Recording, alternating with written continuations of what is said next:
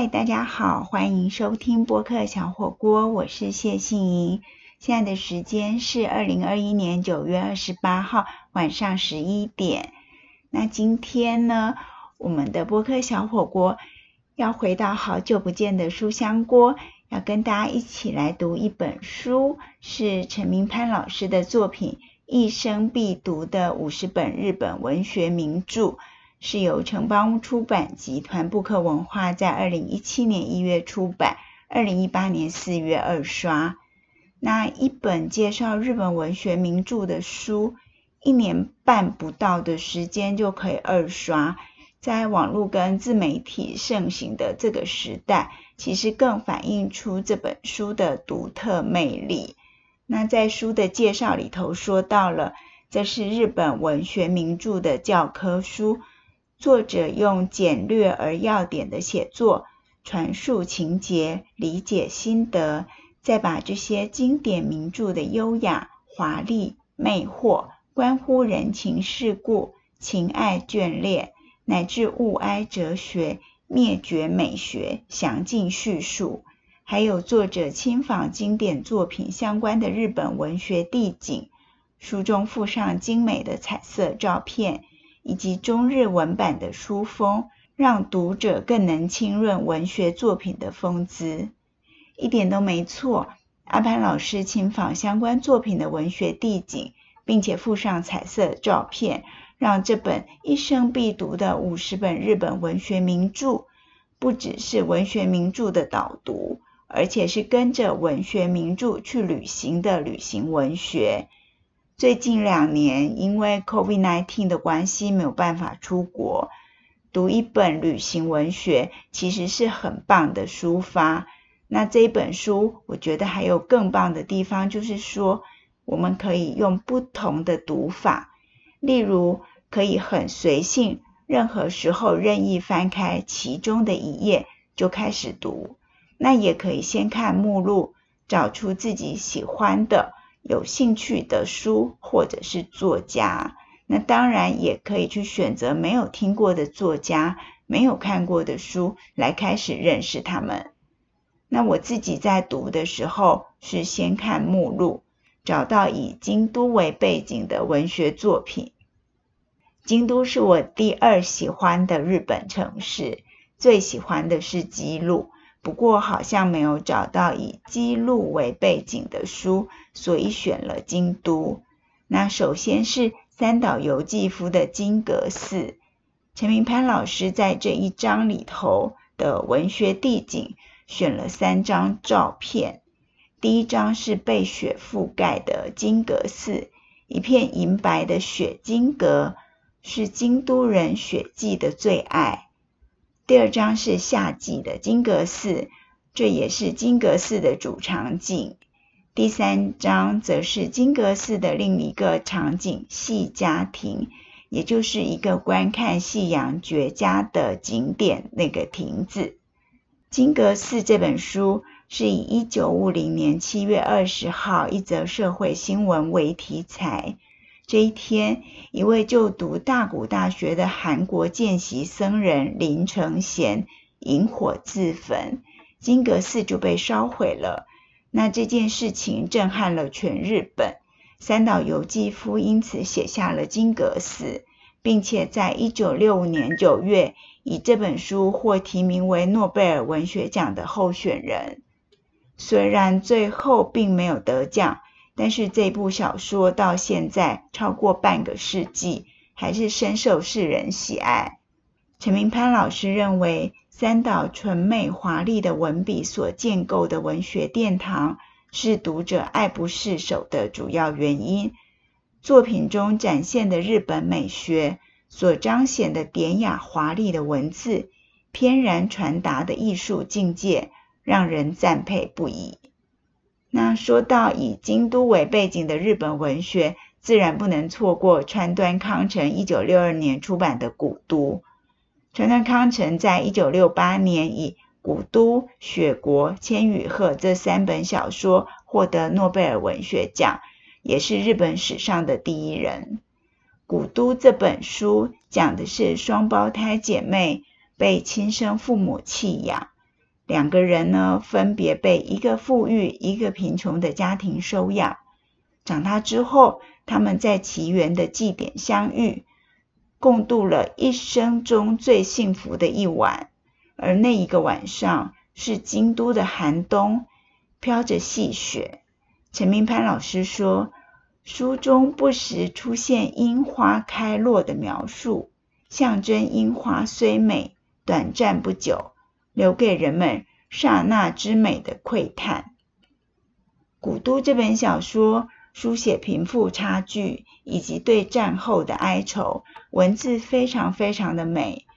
例如书中的经典名句：“任何一种花，每每由于赏花的时间和地点各异，而使人的感触也各有不同。”哇，是不是很美？那陈明潘老师选择的地景照片呢？其实有一点让我觉得意外，但也不是真的那么意外。照片并不是京都最著名的平安神宫。而是双胞胎姐妹重逢的京都八坂神社奇缘记，还有他们出生的地方京都北山，以及两个人在北山重逢的雕像。今天的博客小火锅，我们一起回到书香锅来读陈明潘老师所写的一生必读的五十本日本文学名著。刚才提到以京都为背景的金阁寺和古都这两本书。接下来我们聊一聊山崎丰子一九六五年出版的《白色巨塔》。陈明潘老师形容这一本书是畅销日本四十余年的二十世纪文学巨著，也是山崎丰子的代表作。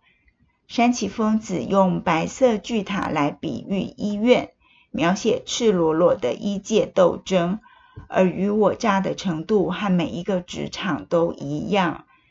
书中还写了不对等的医病关系、善与恶的纠葛，都非常鲜活的出现在文字里，当然也出现在每一次的戏剧改编里面。白色巨塔主要的场景就是在旧称浪速大学的大阪府立大学医学部，文学地景自然就是大阪市。白天晚上各有不同景致的大阪城。好，接着要跟大家分享的是书中另外也是一位很多台湾人熟悉的日本作家司马辽太郎。司马辽太郎一九二三年出生在我们刚刚提到的山崎丰子最有名的作品《白色巨塔》的场景大阪浪速。巧合的是，山崎丰子跟司马辽太郎。都出身新闻界。陈明潘老师在他这一本一生必读的五十本日本文学名著当中，介绍的是司马辽太郎一九六六年出版的《龙马行》。《龙马行》写的是幕府末年推动维新的重要人物坂本龙马。坂本龙马是在一八三五年出生在四国高知县，目前当地还保有他的诞生纪念馆。那坂本龙马在三十二岁那一年，在京都遭到暗杀，以悲剧英雄结束了他短暂的一生。《龙马行》书中有一些经典的句子，真的写出了坂本龙马的英雄气势，像是“任凭千夫指，我心唯我知”，还有“只要我想做，世上没有做不到的事”。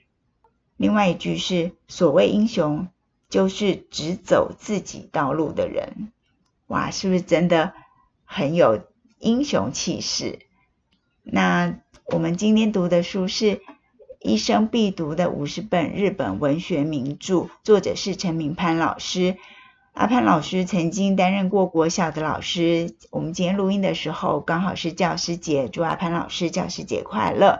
那潘老师也担任过电台的广播节目主持人。杂志社的总编辑，出版社的发行人，也做过电影的编剧。他的著作非常非常的多，如果没有记错的话，应该已经有一百一十三本了。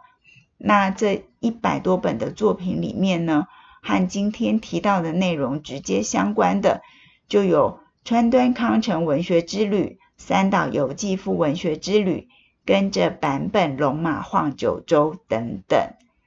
那说到坂本龙马，还有一件事情值得一提的，就是高知龙马马拉松。对这一场马拉松比赛，呃，日本日本人热爱跑步，那很多日本的城市天候条件也很适合举办马拉松，但是马拉松的名称多半是地名，例如台北马拉松。那有些会在城市的名称之前冠上赞助商的名称，例如维珍金融伦敦马拉松。但是在地名加上人名的马拉松，印象中并不多见。高知龙马马拉松就是为了纪念在高知出生的明治维新的英雄坂本龙马而设立的马拉松，从二零一三年开始跑。那它整个赛道的设计呢，是以坂本龙马的人生舞台作为蓝图，从高知城开始。